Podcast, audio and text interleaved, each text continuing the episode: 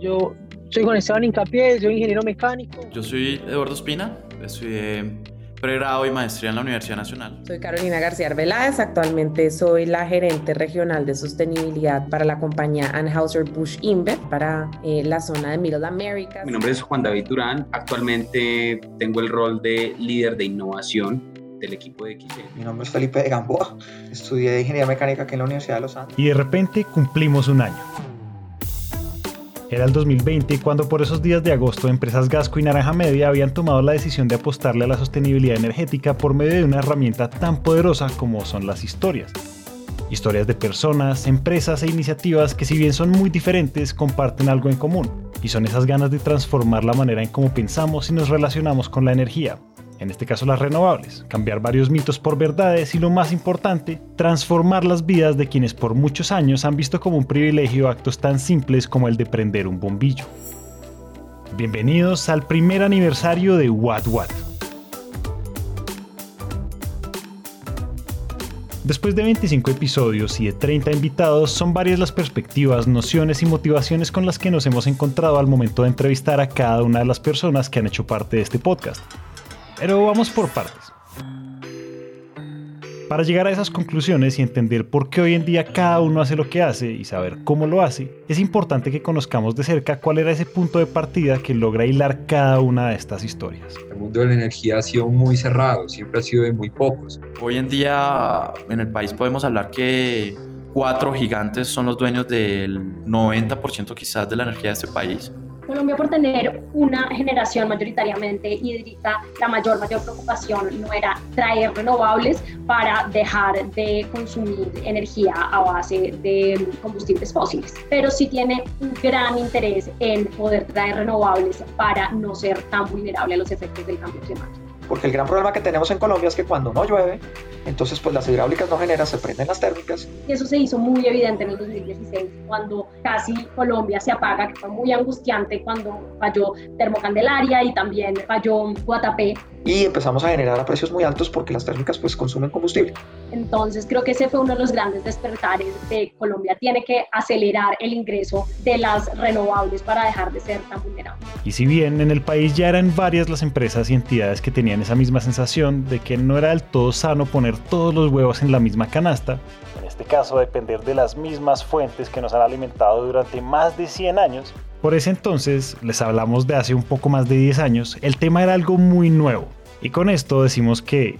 Los paneles solares en Colombia eran increíblemente costosos. Entonces eran proyectos casi dedicados a telefónicas, a teléfonos satelitales, y para petroleras que tienen realmente problemas de, energía en zonas aisladas de sus válvulas o cámaras o cualquier otro tipo de estas cosas, pero eran sistemas muy profesionales. Y ante este panorama poco alentador había que buscar soluciones. Y es precisamente en esos momentos en los que como sociedad empezamos a ver con mayor claridad las cosas, a atar esos cabos que por mucho tiempo estuvieron sueltos y al mismo tiempo somos conscientes del potencial que tenemos.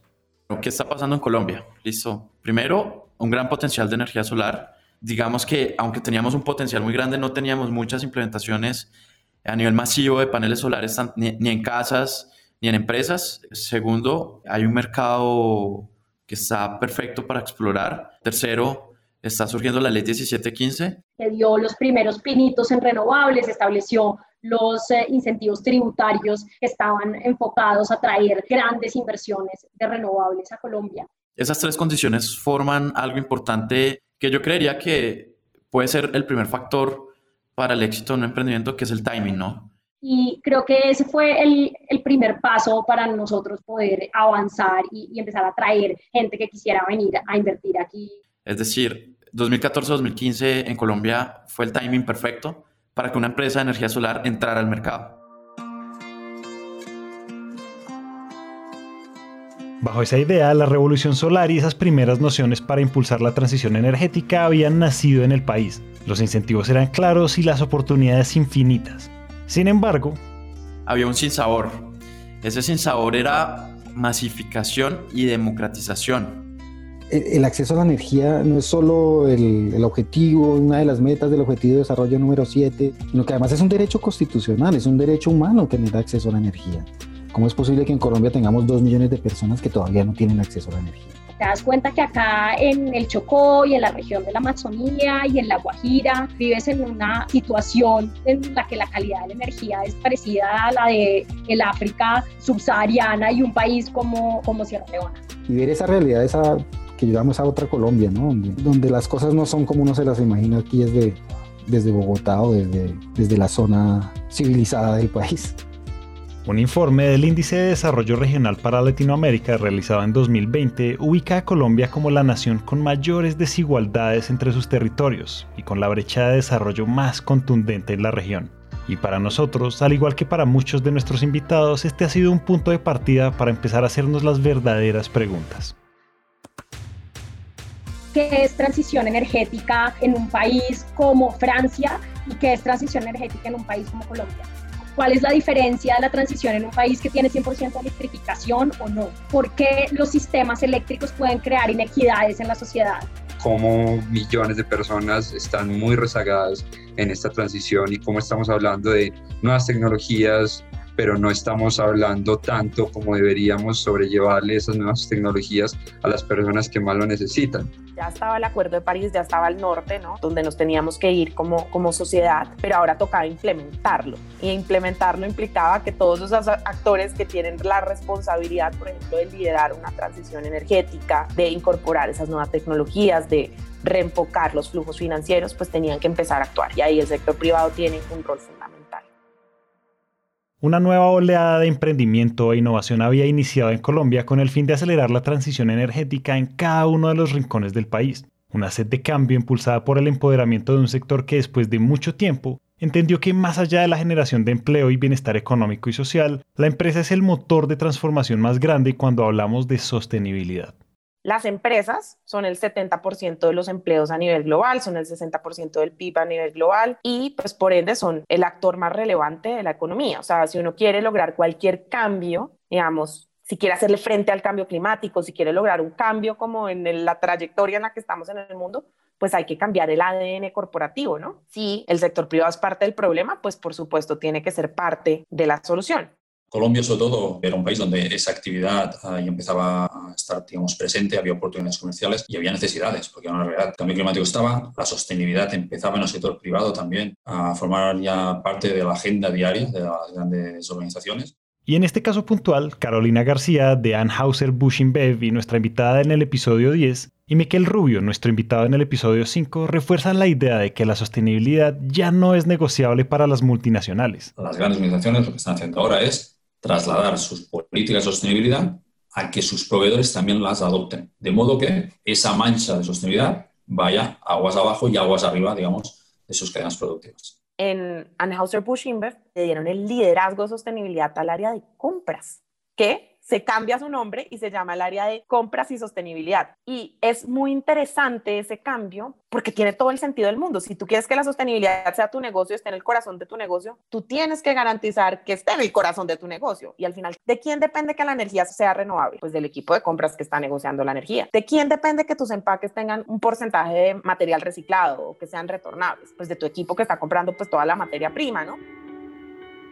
Pero al mismo tiempo, más allá de las empresas más grandes e importantes, si hay algo que hemos aprendido en gran parte de los episodios que han salido al aire este primer año, es que la reducción de emisiones y la transición energética deben estar lideradas por la gente, por esas personas, iniciativas regionales y esas pequeñas y medianas empresas que tienen muy claro que en esta carrera contra reloj tenemos que estar involucrados todos, aunque por momentos la realidad sea otra. El hecho de que más del 90% de colombianos o latinoamericanos, me atrevería a decir, no puede participar en proyectos de energía solar. No puede porque pues, no tiene espacio, múltiples razones. Nadie sabe que se puede cambiar. Explicarle a la gente, al 90% de las personas que no saben que se pueden cambiar de comercializador, que se pueden cambiar de comercializador, es llegar donde uno suele decirle, hey, puedes dejar a tu comercializador actual, sea cual sea tu comercializador, y cambiarte a un comercializador diferente. Entonces eso ha sido difícil porque la gente dice, no, pero pues cómo, es mentiras, eh, ¿estás seguro que se puede hacer? Si yo me cambio de comercializador, mi energía va a ser, no va a ser la misma, van a haber más cortes, voy a perder la calidad de la red. Es un mito. Y la verdad es que hasta hace poco nadie le hacía frente a todos esos mitos que durante años han llenado de incertidumbre y muchas dudas a quienes han querido pertenecer a este sector. Eso de la energía le pertenece a los poderosos. ¿Uno para qué se mete en algo que no conoce? Para ser parte de ese sector se necesita mucha plata y contactos. Pero por fortuna esto ha venido cambiando a un ritmo acelerado y es precisamente gracias a las historias que nos han contado que damos fe de que esto realmente está pasando. Hoy en día existe una nueva generación de empresarios y empresarias que han visto en las energías renovables la oportunidad de repensar todo eso que creíamos que ya estaba inventado, para darnos la libertad de elegir y decidir. Nos han devuelto eso que por momentos creíamos perdido y son las ganas de soñar. ¿Qué tal si un día tú estuvieras, por ejemplo, pagando la cuenta de servicios públicos y pudieras elegir, ah, yo quiero, yo quiero que la energía mía provenga de energía solar o de energía eólica o de hidráulica de bajo impacto. Que las personas se puedan empoderar, que la gente entienda realmente cuál es su consumo, que pueda elegir su comercializador. ¿Qué tal si yo pudiera asegurar que por cada kilovatio hora que yo consumo existe alguien que está generando esa misma cantidad de energía y entregándola a la red? Imagínate, por ejemplo, entrar a la habitación de un hotel, tocar una pared vegetal y poder calibrar la intensidad de, la luz de, la habitación o simplemente encenderla o apagarla. Eh, o imagínate tocar música o encender pantallas, lo que sea, con, la propia naturaleza y el contacto con ella. Cómo usar tecnologías digitales para que la gente pueda intercambiar energía entre sí, usar aplicaciones móviles para desarrollar, digamos, plataformas de eficiencia energética para la gente, cómo usar nuevas tecnologías como blockchain para poder desarrollar esos esos esquemas transaccionales para la gente. Conocer de cerca la historia de empresas como Unergy, Neo, Bio y Batex nos ha abierto un mundo de posibilidades frente a los nuevos modelos de negocio que tenemos a disposición para ser parte del cambio, de replantear el rol que tenemos como consumidores y hacernos cargo de nuestras propias decisiones frente a la energía que queremos consumir.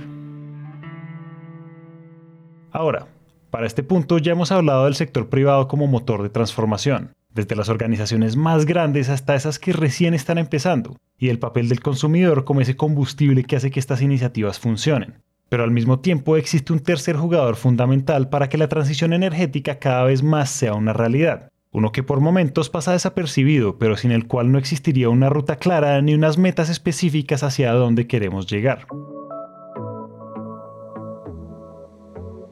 Para que estos cambios se den, para que las transiciones se den, es necesario que desde el gobierno se pueda asegurar un plan en el que todos los competidores puedan estar, eh, que haya seguridad jurídica, en el que los usuarios también sientan que sus derechos como usuarios se respetan. Y para eso es tan importante el rol del Estado y el rol regulador del Estado. En el episodio 14 tuvimos la oportunidad de conversar con Alejandra Bernal, nuestra invitada del Ministerio de Minas y Energías, para conocer los avances y apuestas desde la otra cara de la moneda las grandes decisiones y los temas definitivos se toman desde los gobiernos. Por un lado está esa apuesta de aumentar la capacidad de generación de renovables a gran escala, muy concentrados en solar y en eólica.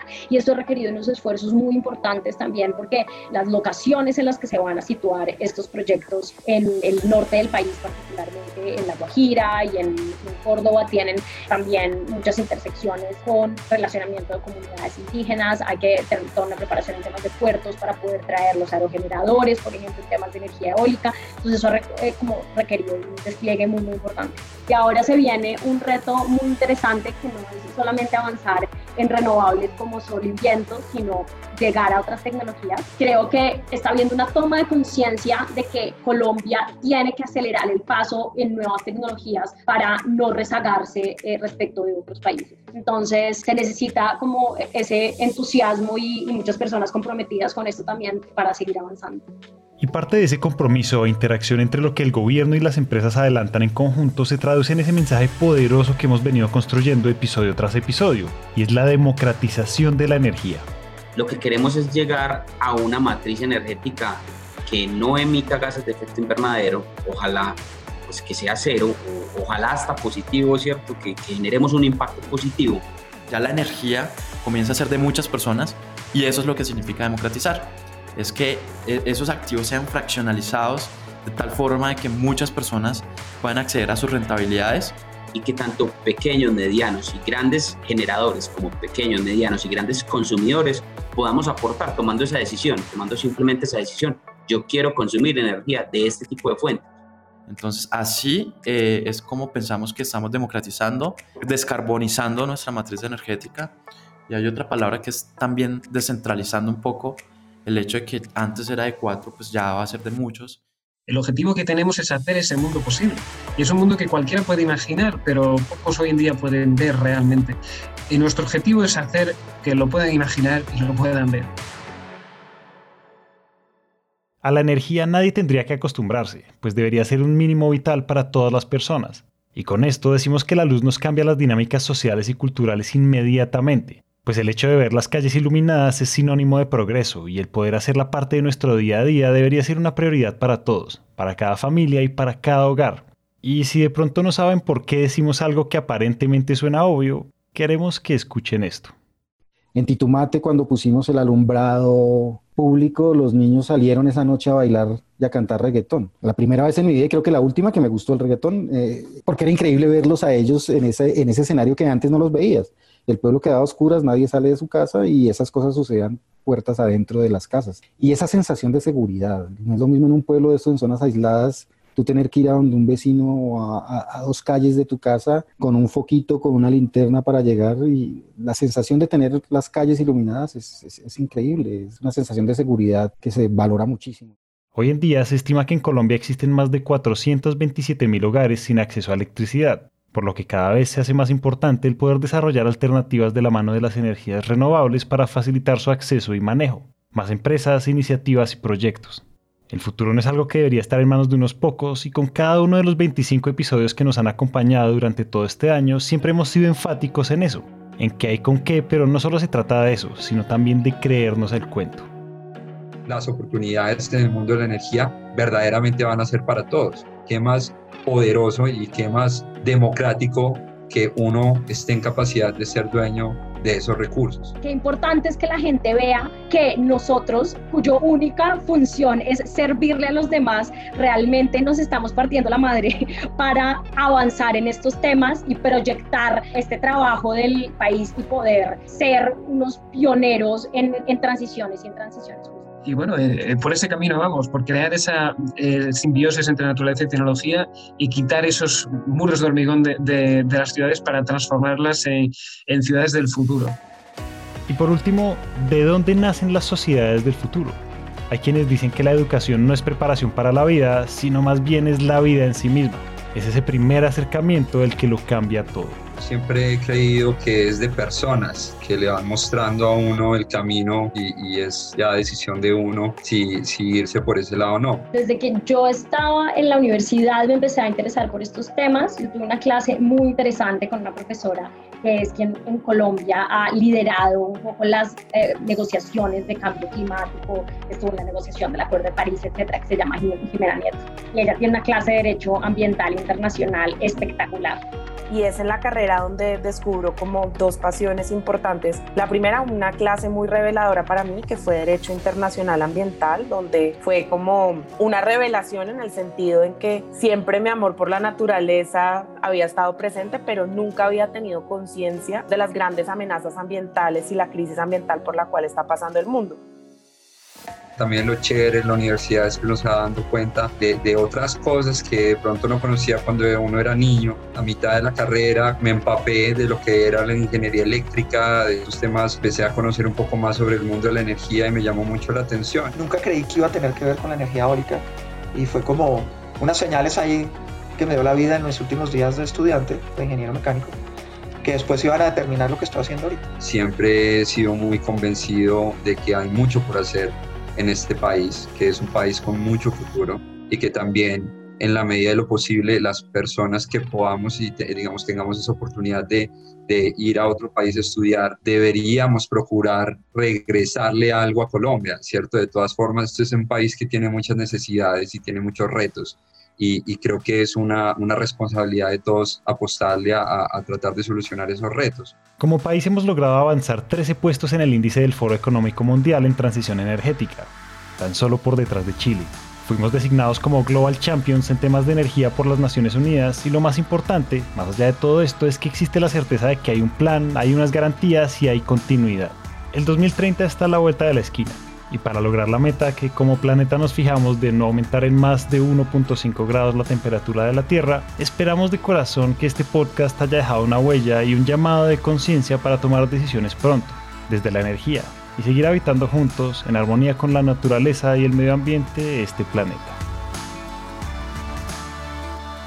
Llegaron hasta este punto, queremos darles las gracias. Después de un año lleno de historias increíbles y muchos aprendizajes, hoy podemos decir que parte de nuestra vida y rutina ha cambiado positivamente. Ya somos miles y eso nos llena de una inmensa alegría. Esperamos que este año los haya inspirado tanto como a nosotros, así que la invitación es a que sigamos construyendo esta comunidad alrededor de la energía para hacer realidad el futuro que soñamos. A cada uno de los invitados e invitadas que han hecho parte de este podcast les damos las gracias por acompañarnos en estos 365 días por la sostenibilidad energética. También le queremos dar las gracias a todo el equipo que ha participado en la creación de What What, a María Lucía Bravo, Juliana Duque y Juan Manuel Morales de Empresas Gasco, a Carlos Bernal, Juan Diego Bernal, Daniela Corredor, Paula Silva, Luisa Ríos, Daniela Arias y Alejandra Sandoval de Naranja Media. Como siempre, nos vemos en el próximo episodio. Yo soy Julián Cortés y muchas gracias por escuchar.